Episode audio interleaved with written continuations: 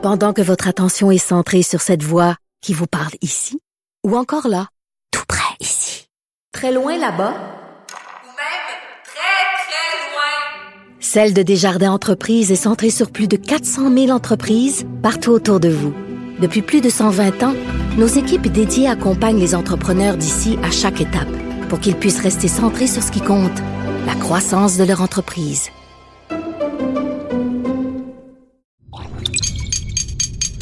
Cube Radio. Il connaît tous les dessous de la politique. Chef du bureau d'enquête de l'Assemblée nationale. Antoine Robitaille. Là-haut sur la colline. Là-haut sur la colline. Cube Radio. Bon vendredi à tous. Aujourd'hui à l'émission, les bulletineuses Yasmine Abdel-Fadel et Sophie Villeneuve remettent euh, des bonnets d'âne à la stratégie libérale décousue, mais aussi au président François Paradis pour sa frappe préventive abusive à l'endroit de Marois Risky. André Laforêt a le droit à un méritas retour au naturel et Marie-Claude Nichols un méritas pour son esprit de synthèse et son efficacité. Mais d'abord, mais d'abord, c'est vendredi, jour du dialogue des barbus. C'est pas moi qui dis ça, c'est mon tonton Thomas. C'est pas moi qui dis ça, c'est mon tonton Thomas. Y a sa barbe qui pique un peu, y a des grosses taches sur son bleu. Mais tonton, l'air de rien, a de l'or dans les mains. Mais tonton, l'air de rien, a de l'or Mais bonjour Thomas Mulcair. Salut l'autre barbu. Notre barbu, notre tonton Thomas, accessoirement collaborateur à la Joute et chroniqueur au journal. Et là, je me dis, l'ancien d'Alliance Québec, Thomas Mulcair, il doit être révolté par cette loi-là qui vient resserrer euh, la loi 101. Ben, ça doit être la partie de moi qui a travaillé plus longtemps au Conseil de la langue française que chez Alliance Québec qui a lu cette loi-là. Parce que, un, je le trouve très équilibré. Deux, je le trouve vraiment astucieuse. Euh, honnêtement, Legault ne cesse d'étonner par sa capacité de voir très loin dans le jeu, Oui. comme un, un joueur d'échecs euh, qui pense pas à, à ce qui va se passer dans un ou deux euh, mouvements de pièces. euh, il, il pense sept, huit morceaux plus loin.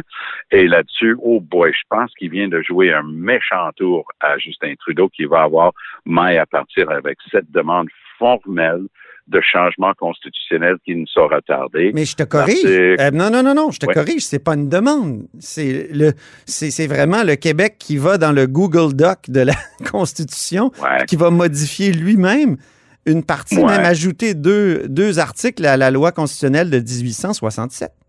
Oui, ce qu'on appelait euh, jadis la- l'acte de l'Amérique du Nord britannique. Ben oui, mais mon, mon cher autre barbu, Oui. je pourrais bien écrire un article dans le Journal de Montréal dans lequel j'annonce que je suis le pape, mais ce ne sera pas nécessairement le cas.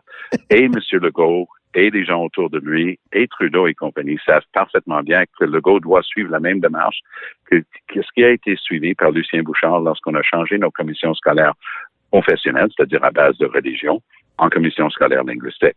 Mais ce qui est fort intéressant, et c'est là où c'est astucieux et franchement futé, c'est que ce modèle-là n'exige pas, contrairement à Mitch et à Charlottetown, ça n'exige pas l'accord des autres provinces ni un référendum. Oui, parce que c'est l'article chercher. 45 de la Ouais. loi constitutionnelle de 82 qu'on utilise pour modifier l'autre partie de la Constitution, Ben oui. 67. Alors donc, ça doit passer, comme ça a été le cas pour les commissions scolaires, ça doit passer à- au Parlement, c'est-à-dire Chambre des communes et Sénat. J'oublierai jamais, non, Antoine, ben non. la fameuse phrase à l'époque, parce que j'étais à la cha- à- j'étais à l'Assemblée nationale, c'est moi qui ai donné l'accord et le, le discours où l'opposition officielle libérale était d'accord avec ce changement-là. Et euh, je me souviendrai toujours de Lucien Bouchard avec le- la bague- les baguettes en l'air, avec son index, en train de dire et que ces êtres mythiques, les sénateurs, n'essaient pas de mettre le nez là-dedans. C'était un avertissement. Il était quasiment en train de les traiter de gnomes de jardin. Et il a dit, c'est ça qu'on va faire. On utilise votre charte des droits. C'est prévu. C'est notre constitution québécoise, puis on va la changer. Donc, oui, si tu lis Mais ça, c'est une modification les- bilatérale. Excuse-moi, là. je- c'est une modification bilatérale, les commissions scolaires, alors que ce que veut faire euh, avec euh, le projet de loi 96 le gouvernement, c'est une modification unilatérale. Euh, c'est comme, Non, c'est comme non, d'abolir. Non, mais c'est comme d'abolir le, abolir le Conseil législatif en 1968. Non, c'est pas ça. Non, c'est pas ça parce que c'est impossible ce que tu es en train de dire là, et ils le savent. Non, ils n'ont pas changé l'acte de l'Amérique du Nord britannique et ils ont pris la peine hier d'écrire à tous les premiers ministres des autres provinces pour leur avertir de leur démarche. Et c'est bien compris, et autant autour de Legault qu'autour de Trudeau, que ça va exiger si ça va devenir réalité. Et c'est là où c'est astucieux parce que ça met une pression énorme sur Trudeau. Pense à ça une seconde. Ben oui.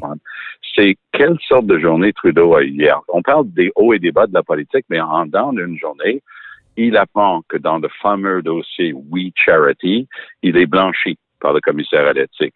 Yes, on ouvre une bouteille de champagne. Quelques heures plus tard, schling, le projet de loi Hmm. de Legault dit par ailleurs, on change l'acte de l'Amérique du Nord britannique.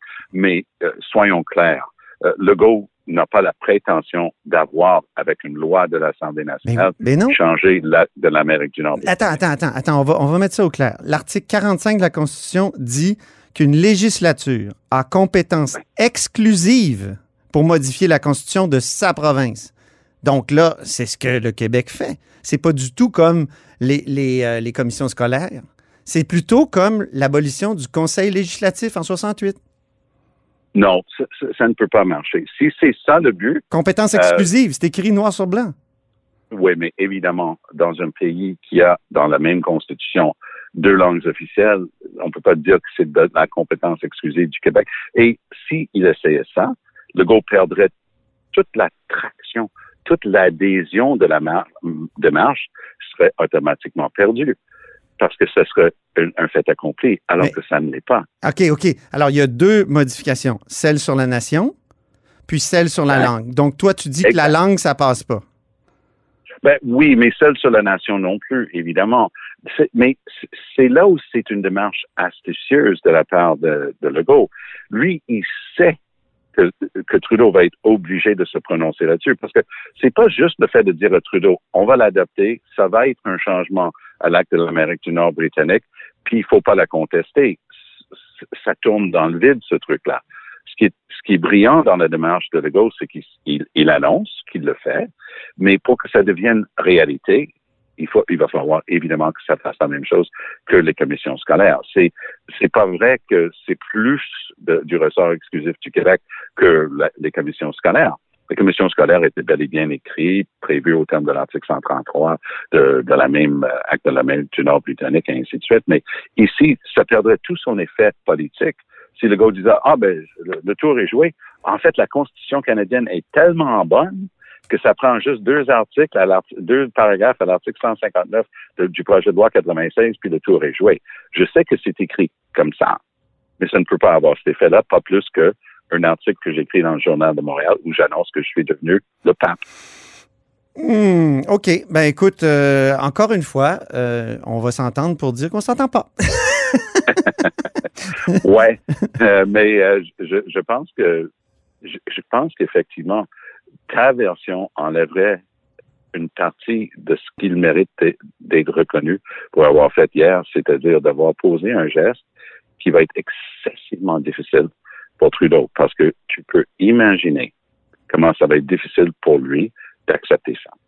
Euh, si ça devient aussi simple que ça, pourquoi est-ce que, par exemple, l'Alberta peut pas poser un geste similaire demain pour quelque chose qui considère faire partie de sa constitution, euh, les, les richesses naturelles, et pourquoi pas le non, non, ça, c'est, non, ça, c'est constitutionnalisé, les richesses naturelles. Ça, c'est Ben déjà, oui, mais c'est tout- déjà fait. Mais tout le reste, si tu penses pas que deux langues officielles, que c'est constitutionnalisé, tu penses pas que toutes les références du Canada comme pays, comme nation, c'est constitutionnalisé. Je sais pas, on parle pas de pays, de nation dans, dans la Constitution, on parle de dominion.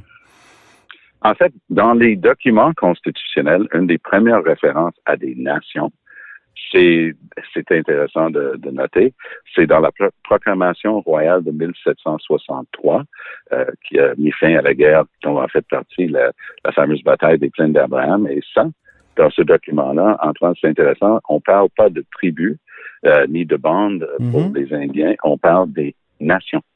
Alors ça, c'est la première fois qu'on utilise le mot nation, c'est à l'égard des Premières Nations. Et donc, ça fait partie de ce qui a foiré dans Meach et dans Charlottetown, c'est qu'à chaque fois qu'on dit, bon, on va ouvrir pour accommoder la réalité du fait que le Québec est différent et mérite et doit avoir cette reconnaissance pour occuper son espace constitutionnel.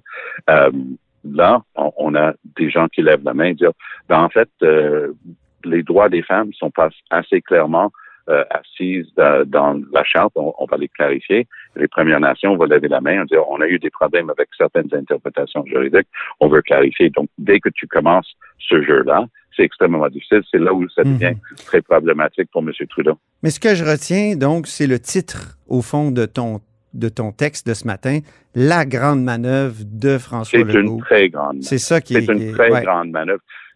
Politiquement, c'est une des plus, brillantes manœuvres politiques que j'ai vues. Si c'était juste pour se, hisser les épaules et dire ben ça y est, le job est fait, on a changé euh, la Constitution canadienne avec l'article 159 de la loi de Jeanlin Barrette. Euh, ça enlèverait un peu le mérite de, tout ce qu'il y a eu comme réflexion là-dedans. C'est pas vrai que quand on va aller euh, à la faculté de droit de l'Université de Montréal acheter un livre qui a une, qui contient toutes les euh, tous les changements constitutionnels et tous les livres de la Constitution, on va pas trouver les deux articles de la loi de, de la loi 96. Ben c'est parfait, Tom. Merci beaucoup. Puis euh, très bonne fin de semaine à toi. Au plaisir. À la semaine prochaine. À, la semaine prochaine. Salut, bye.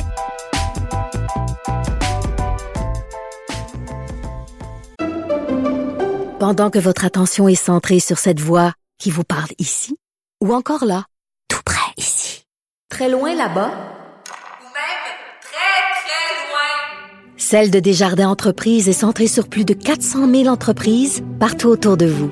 Depuis plus de 120 ans, nos équipes dédiées accompagnent les entrepreneurs d'ici à chaque étape pour qu'ils puissent rester centrés sur ce qui compte, la croissance de leur entreprise.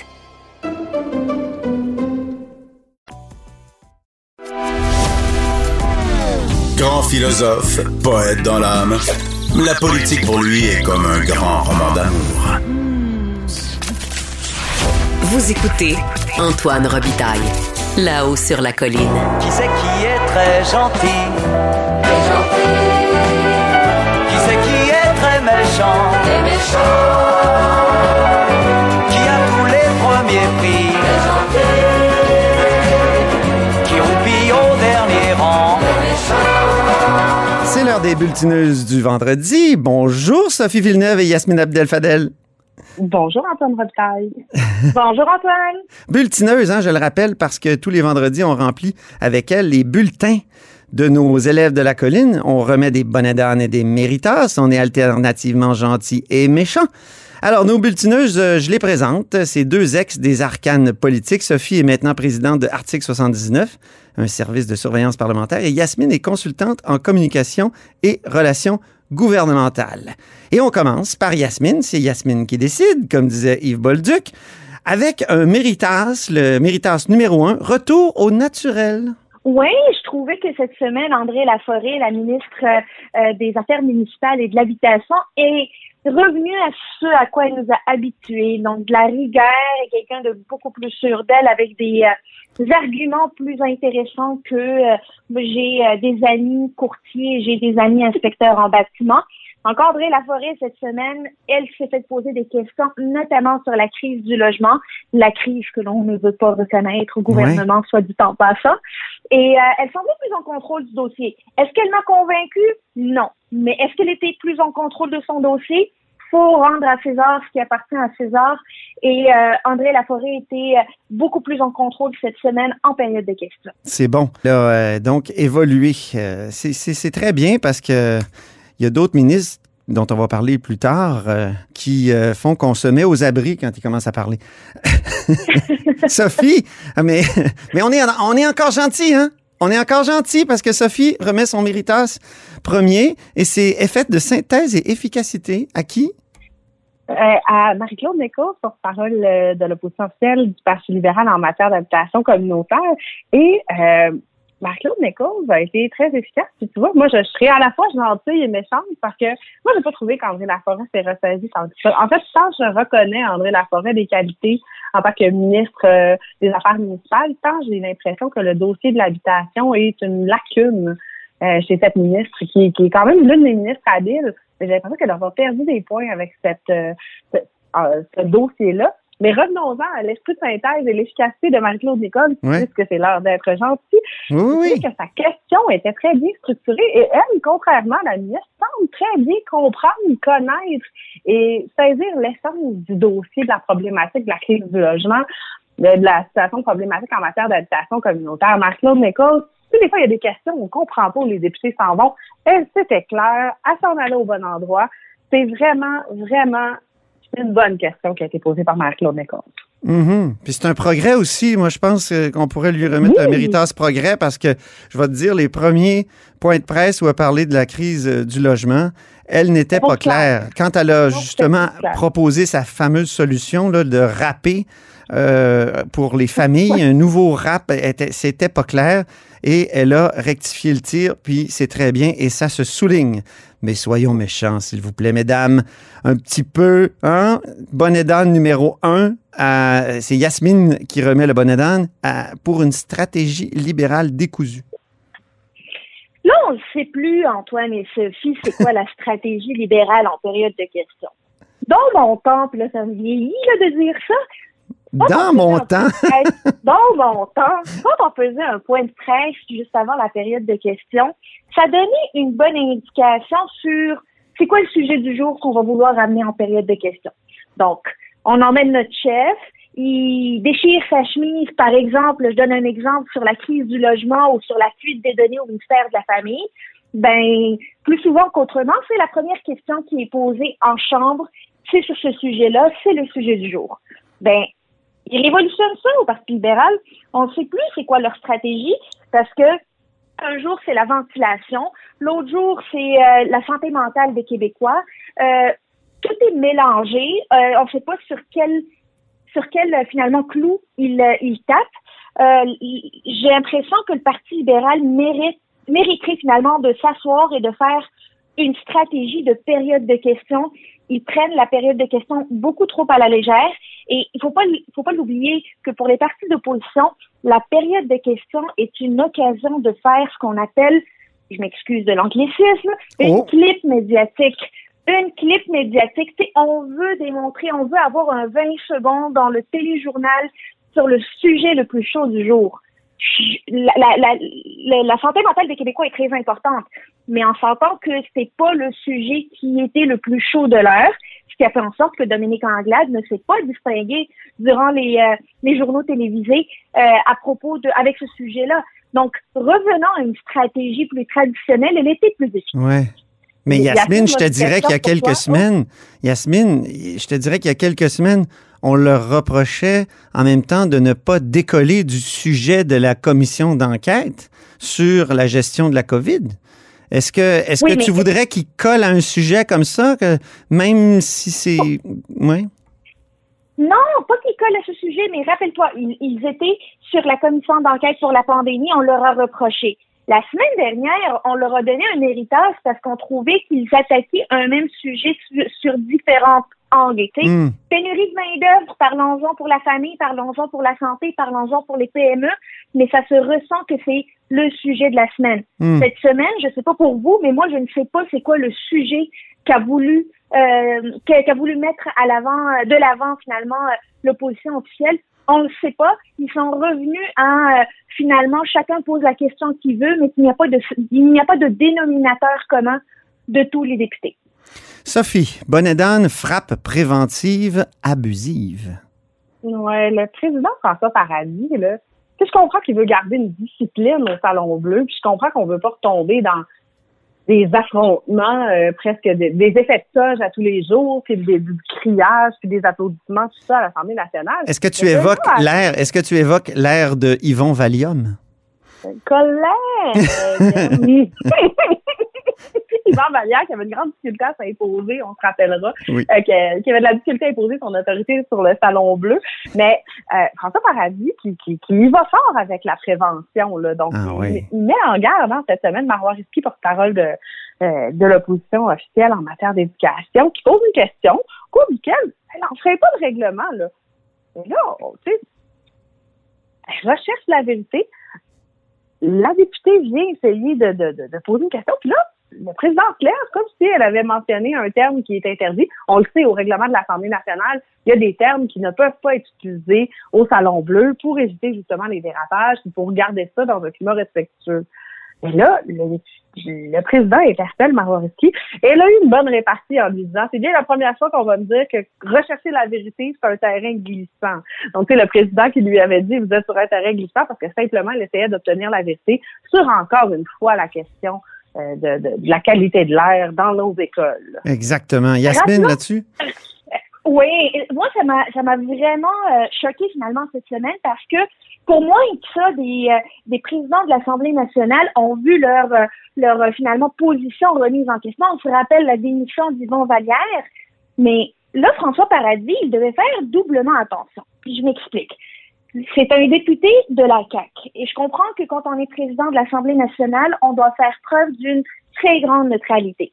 Oui, Or, je tiens à dire aux auditeurs, il ne participe pas au caucus de la CAC. Donc, c'est un député de la CAC qui, mm-hmm. qui est comme en porte-à-faux. Mais ce qui est particulier, c'est que cette traque préventive, est ce qu'on m'a rapporté euh, sur les coulisses qu'on voit pas finalement à la caméra, nous qui regardons de loin, ouais. c'est que pendant que Marois Risky posait sa question, Simon Jolin Barrette, leader du gouvernement, disait au président Lève-toi, lève-toi. Et qu'est-ce qu'il aurait fait? Il s'est levé il s'est levé pour faire cette attaque préventive complètement inutile. Alors ça, ça laisse croire, et on sait que la perception en politique, c'est la réalité, que le président de l'Assemblée nationale écoute un peu trop le gouvernement duquel euh, il est député finalement. C'est mm. problématique. Il ne devrait pas être euh, dans cette situation-là, le président de l'Assemblée nationale. C'est pas la première fois, hein? C'est pas la première fois que ça arrive. Ça fait quelques fois qu'on a l'impression que les, les, décisions qui sont prises par François Paradis sont un peu influencées par le gouvernement. On a l'impression euh, qu'alors alors qu'il devrait avoir un recul, alors qu'il devrait vraiment travailler avec le secrétaire général de l'Assemblée pour rendre ses décisions, on est sous l'impression que François Paradis euh, écoute ce que ses collègues de la CAQ lui disent parfois. Mm-hmm. Mais je dois aussi dire que durant la même période de questions, le ministre des Transports, François Bonnardel, a utilisé à différentes reprises des, des mots qui font partie de l'index, comme le mot bobard, et qu'il n'a pas eu de finalement de petite tape sur les mains de la, de la part du président de l'Assemblée nationale. Alors, durant la même période de questions, François Paradis a senti le besoin d'être préventif avec une attaque inutile auprès de Marois Risky, mais n'est pas intervenu auprès de François Bonnardel. Ça alimente évidemment Ma, je tiens à le dire. Ouais, je tiens à dire que Marois Risky est venue à l'émission et elle, elle considère que son privilège parlementaire, là, qui est de pouvoir justement s'exprimer librement, a été violé.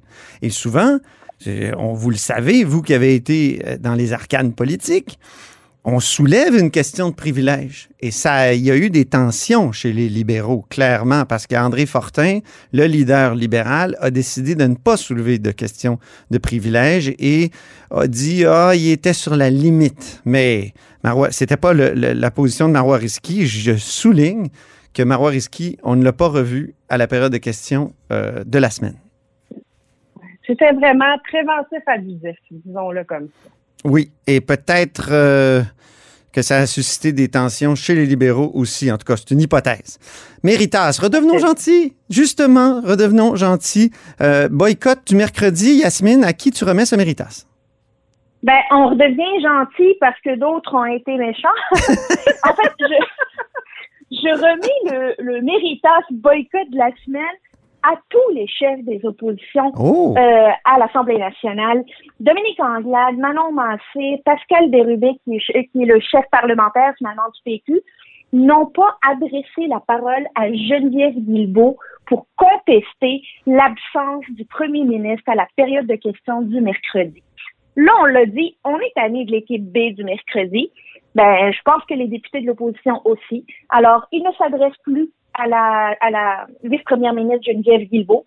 Les chefs d'opposition ne posent plus de questions. Puis on, on, enchaîne directement avec les questions des députés et des critiques des différents dossiers. Mhm. Euh, moi, je suis d'accord avec ça. Geneviève Guilbeault, euh, je pense qu'il est temps là de de, de se remettre en selle. là, De se, le premier ministre, là, le mercredi, il doit être là, il doit venir répondre aux questions.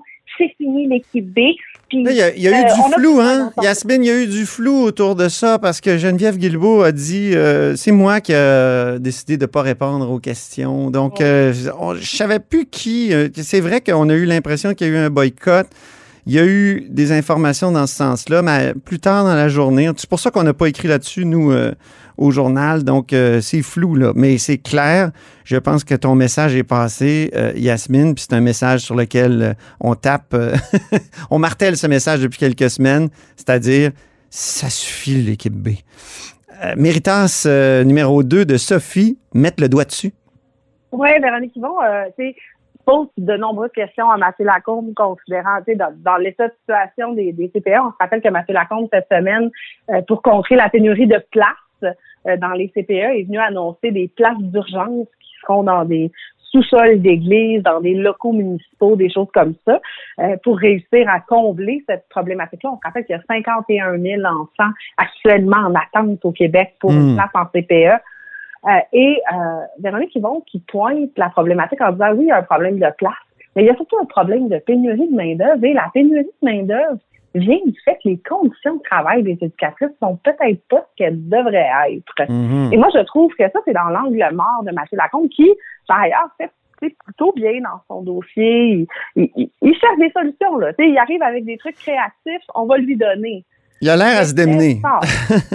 Il a l'air à se démener, mais Mathieu Lacombe vient blâmer puis essayer de remettre, de revirer ça sur Véronique Yvon, alors que là, on va se le dire, là, tu sais, les personnes qui ont rien fait en matière de développement de place en garderie pendant 15 ans, c'est pas le Parti québécois, c'est le Parti libéral qui a été au pouvoir. Là. Fait que, c'est la mauvaise cible. Euh, Mathieu Lacombe donc, on remet à la fois un méritant et un bonnet d'âme. Donc, un, un méritant à Véronique Yvon qui a frappé sur le bon clou et Mathieu Lacombe en manque d'arguments qui vient blâmer le Parti québécois pour l'absence euh, de, de- pour l'absence de, de- de développement du réseau alors que le Parti québécois, comme tout, a été au pouvoir pendant 18 mois au cours des 20 dernières années. Donc, euh, faut faire attention peut-être parfois à ces arguments. Mais Sophie, on peut lui pardonner, on peut lui pardonner parce que il avait sa réponse écrite qui était destinée au Parti libéral, puis il l'a juste lu pour la, la réponse à Véronique Yvon. C'est plus, il s'est trompé de feuille. Avant que Hey, tu on, donnes- le pardonne, on le pardonne pas, c'est pire. Avant que tu donnes ton bonnet d'âne, euh, Yasmine, je tiens à dire qu'on pourrait faire une catégorie mitoyenne entre Méritas et bonnet d'âne, le méritane. Le méritane, hein, un mélange des deux, un beau petit mot valise. OK, bonnet d'âne numéro 2, soyons méchants. Yasmine, bonnet d'âne script? Là, c'est clairement pas un, un, un méritane, là, c'est un bonnet d'âne. Oui. J'ai, je suis nostalgique. Encore là, je me sens, je me sens vieille aujourd'hui. Je suis nostalgique du temps où nos, nos députés, nos chefs de l'opposition se levaient en chambre pour poser des questions. Ça venait des tripes, puis connaissaient leur dossier, puis faisaient des effets de toge, puis nous habituaient. Tu sais, ça faisait ce qu'on appelait la clip. Je suis désolée encore pour l'anglicisme. Mhm. Mais par contre, Là, cette semaine, ça m'a frappé. Je sais pas pour vous, mais les députés de l'opposition, tous partis confondus, se lèvent en chambre avec leurs feuilles, nous lisent leurs feuilles, puis ils vont s'asseoir. Mais euh, on dirait que ils sont des figurants à la période de questions, qu'ils ont reçu un script juste avant de rentrer, puis on leur a dit, ben quand on te fait signe, lis cette feuille-là. Tout le monde lit sa feuille, à part Marois Risky. Là, il, il faut, euh, il faut, euh, faut arrêter avec ça. Là. Il va falloir reprendre. euh, tu sais, il y a le l'art de la rhétorique là. L'art Oui. de la rhétorique, c'est en période de questions qu'on doit le voir. C'est pas après la période de questions. Donc, On veut des tribuns. souvenons-nous de, de Jean Charest, Bernard Landry, euh, et, et là, j'évoque même pas. euh, ah, oui, Pauline Marois, lisez un peu euh, ces questions. Mais, euh, tu sais, des Lisa Frula, je sais pas. ça- Imaginez-vous, mettez-vous à leur place. sais, nous, Yasmine, on l'a vécu. Il y avait des périodes de préparation à la période de questions, des caucus. Tu lisais ta question devant euh, le caucus des députés. Vous étiez 30 dans une salle. Là, ils doivent se préparer tout seuls.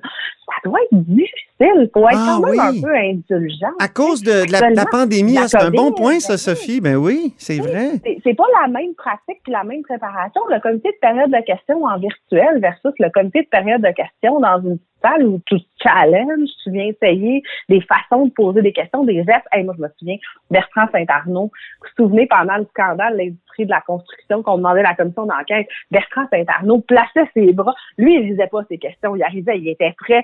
Écoute, on avait même inventé des expressions pour catégoriser comment il plaçait ses mains, le, le prisme du scandale, le rectangle.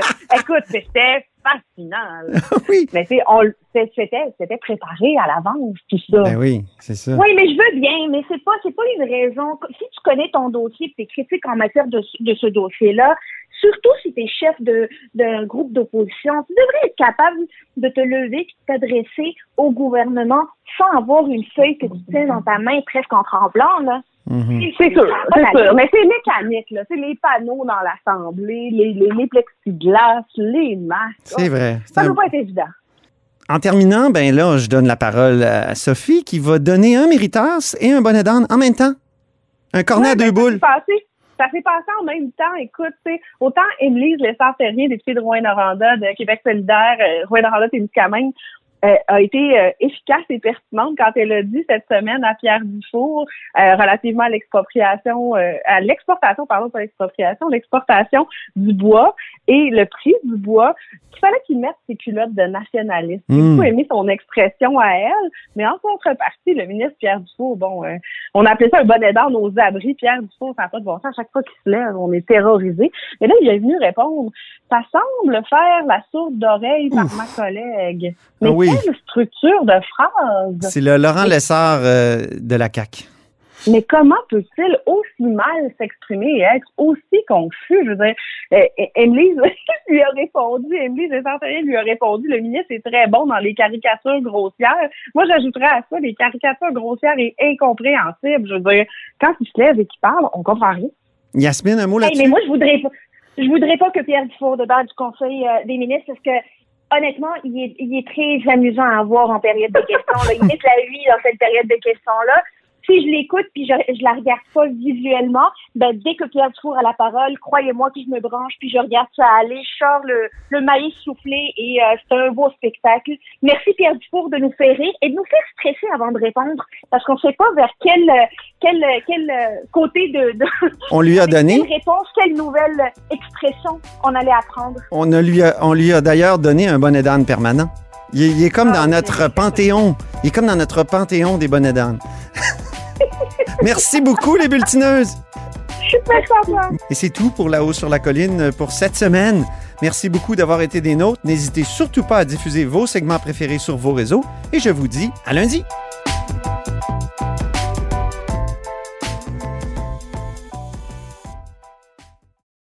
Ce segment politique vous est offert par Article 79 Surveillance parlementaire. Pour être les premiers informés de ce qui se passe sur la colline, faites confiance à Article 79. Résumé des périodes de questions, suivi des projets de loi, décrets, nominations et tous les travaux parlementaires. Voyez les forfaits et abonnez-vous sur article79.com.